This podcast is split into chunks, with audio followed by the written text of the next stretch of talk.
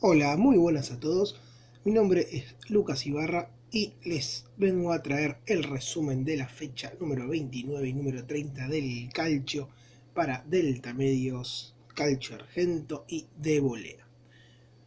Bueno, las dos fechas con resultados bastante movidos, extraños y con un único puntero que es Juventus y una tabla de posiciones que vamos a dar a finalizar este programita, este resumen y también todo lo que va a ser mañana, el inicio de la fecha número 31, ya a poquito del final de esta serie team tan particular post cuarentena en Italia. Bueno, arrancamos el martes 30 de junio en el Estadio Olímpico de Turín. El Torino local recibió a Lazio, que, bueno, como todos sabemos, es uno de los animadores de este torneo.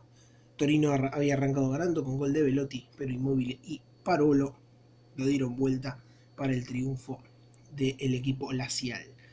Por otra parte, el mismo martes, con goles de Dybala, Cristiano Ronaldo y Douglas Costa, tres golazos. Realmente le ganó Juventus de visitante al Genoa, que descontó con gol de Pinamonti, el ex Inter. Por otra parte, el miércoles primero de julio, el Bolonia empató de local con el Cagliari 1 a 1, gol de Gio Simeone. Después también eh, vino la apabullante victoria de Inter 6 a 0 contra el Brescia. Jean, Alexis Sánchez, D'Ambrosio, Gagliardini, Eriksen y Antonio Candreva. Los seis goles de Inter, un Brescia que no tuvo ningún expulsado, la verdad que un nivel paupérrimo del equipo eh, donde milita Sandro Tonali y realmente eh, ya está casi descendido. Bueno, en otro de los partidos más lindos de la jornada, el Verona le ganó 3 a 2 al Parma, sí, con goles de Carmine, Sakanagi y Pesina para el Parma, Kulveski y Gagliolo, los goles del equipo parmesano. Y acá uno de los resultados más extraños de, la jornada, con un Spal 2, ¿sí? Spal recordemos está en zona de descenso, último, Milan 2, un partido donde el Spal ganaba 2 a 0, pero el Milan tuvo algo así de 38 remates al arco. Y recién consiguió el empate el Milan en el minuto final, el minuto 94, porque el Spal ganaba 2 a 0 con goles de Balotti y Flocari gran gol de Blocari el segundo, había descontado en el minuto 79 Rafael Leao, el portugués, y Vicari en contra, con un gol, la verdad, una mala suerte increíble, pero también merecido para el Milan por lo que había hecho. Decretó en el minuto 94 el 2 a 2 final.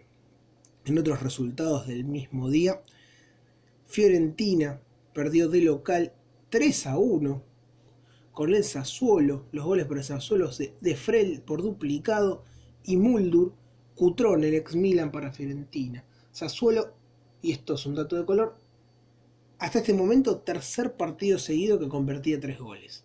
Y el jueves 2 de julio, para finalizar lo que es la, la jornada número 29, Atalanta le ganó en un grandísimo partido 2 a 0 en Napoli con goles de Pasalic y Gossens.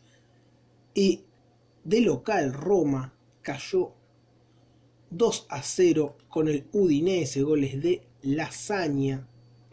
Sí, en primer término y en segundo término del macedonio Nestorovski. Sí, se fue Perotti expulsado a los 28 del primer tiempo. Bastante lamentable el transcurso de la Roma, que después, si tenemos tiempo, vamos a estar comentando un par de cositas. Bueno, un día de descanso, dos días, descansaron los equipos y el 4 de julio volvieron a la acción. ¿Y con qué partido? Sino el derby de la mole, si Juventus Torino, una Juve que hace años que no pierde este clásico y no fue la excepción volvió a ganar, esta vez 4 a 1 con goles de Dybala, Cuadrado y Dicci en contra, Velotti había descontado al finalizar el primer tiempo transitoriamente de penal. Bueno, y acá volvemos otra vez con Sassuolo. Sí, porque este va a ser el cuarto partido que convierte tres goles o más. Sí, le ganó 4 a 2 al Leche con goles de Caputo, Berardi, Boca y Muldur. Lucioni y Mancuso pusieron los dos goles para el equipo del sur de Italia. Bueno, y acá entramos en lo que es eh, resultados eh, sorpresivos, ¿sí? acá siempre hablando del sábado 4 de julio. Este, el primer resultado sorpresivo, Lazio 0, Milan 3, con goles de Kananoglu, Ibrahimovic y Ante Rebic, y les puedo asegurar que pudieran haber sido un par más.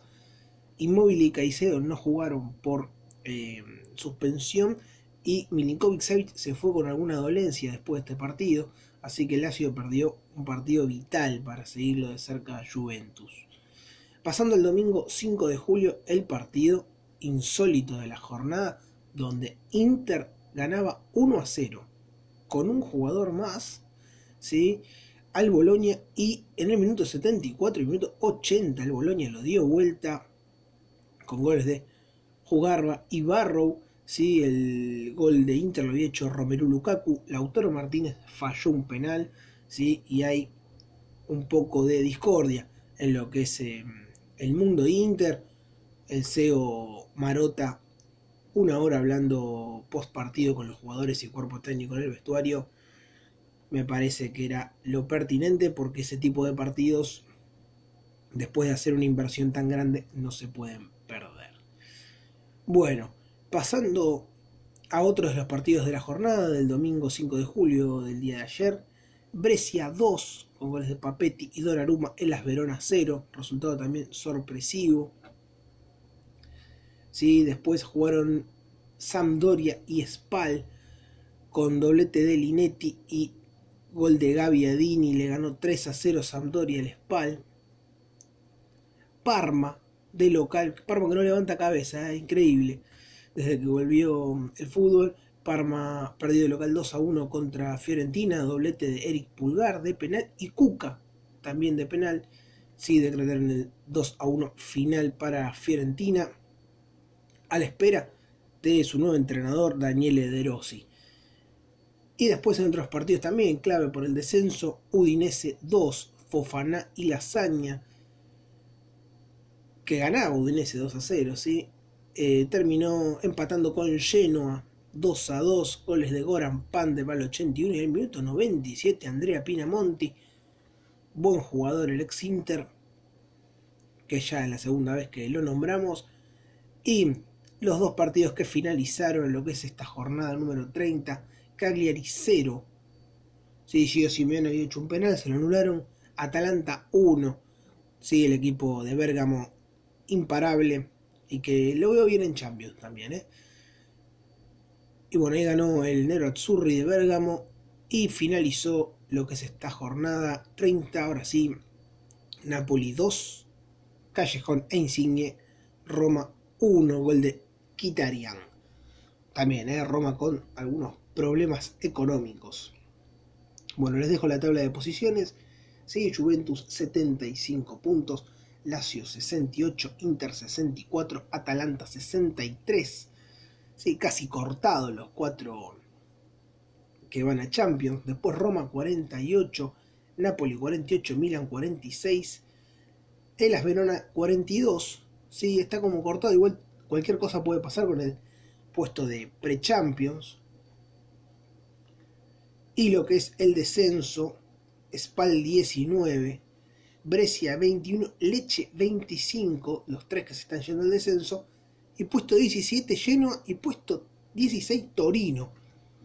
¿Y por qué nombro el Torino y no Udinese o Sampdoria? Sampdoria parece que hubiera levantado, pero el Torino viene realmente muy mal, no levanta cabeza de ningún modo y si levanta un poco el Genoa y el Leche se puede ver seriamente comprometido el equipo turinés. Los goleadores, ¿sí? hasta el momento, Ciro Inmóvil, 29 goles, ¿sí? en 30 jornadas, impresionante, 11 de penal para el italiano. Cristiano Ronaldo, 25 goles, 9 de penal. Romero Lukaku 20 goles, 5 de penal, ¿sí? de esos 20. Y después, bueno, ya viene Joao Pedro con 17 de Cagliari, gran temporada de brasileño. Y Luis Muriel, el colombiano, también con 16. ¿sí? Duban Zapata esta temporada con 14, que no está nada mal tampoco. Bueno, le comentaba las perlitas lo que les prometí de la Roma. Atención, sí, porque la Roma está afrontando graves problemas económicos, va a tener que vender, sí, y de caso de no llegar a clasificar Europa League, se puede ver comprometido a la hora de presentar el balance, sí, lo cual perdería su ficha en Serie A y quedaría descalificado. Y arrancar desde cero, ¿no? Porque presentaría la quiebra de algún modo. Esto puede pasar, la realidad es que es muy difícil, pero puede ocurrir. ¿sí? Por eso Roma está negociando para la temporada que viene tener un plantel un poco más corto y rearmarse ¿sí? con juveniles. ¿sí? Así que va a tener hay algunos problemas. No se, no se sabe si Fonseca, el entrenador, va a seguir la temporada que viene tampoco. Danza de técnico siempre hay. Una vuelta de Spalletti, que es probable ya que aparentemente se cayó su llegada a Fiorentina. Bueno, les dejo lo que es la fecha número 31 que arranca el día de mañana, ¿sí? 14.30, estén atentos con Leche recibiendo a Lazio y 16.45 con el partido de la jornada, ¿sí? el derby de los campeones, Milan en el Meazza San Siro recibe a Juventus en un partido impresionante a no perdérselo, 16.45 por ESPN.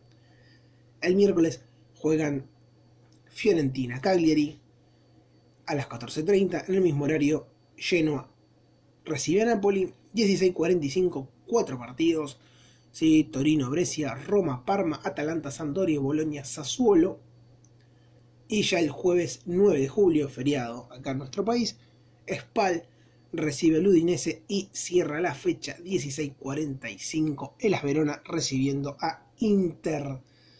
Bueno, no mucho más para comentarles. Espero que tengan una muy linda semana. Nos vamos a estar encontrando, sí, seguramente eh, el jueves, ya la tardecita, casi noche, repasando lo que es la fecha número 31, o si no 31 y 32 todos juntos, como eh, la gente de Delta Medios nos permita. Que tengan muy linda semana nuevamente y chau.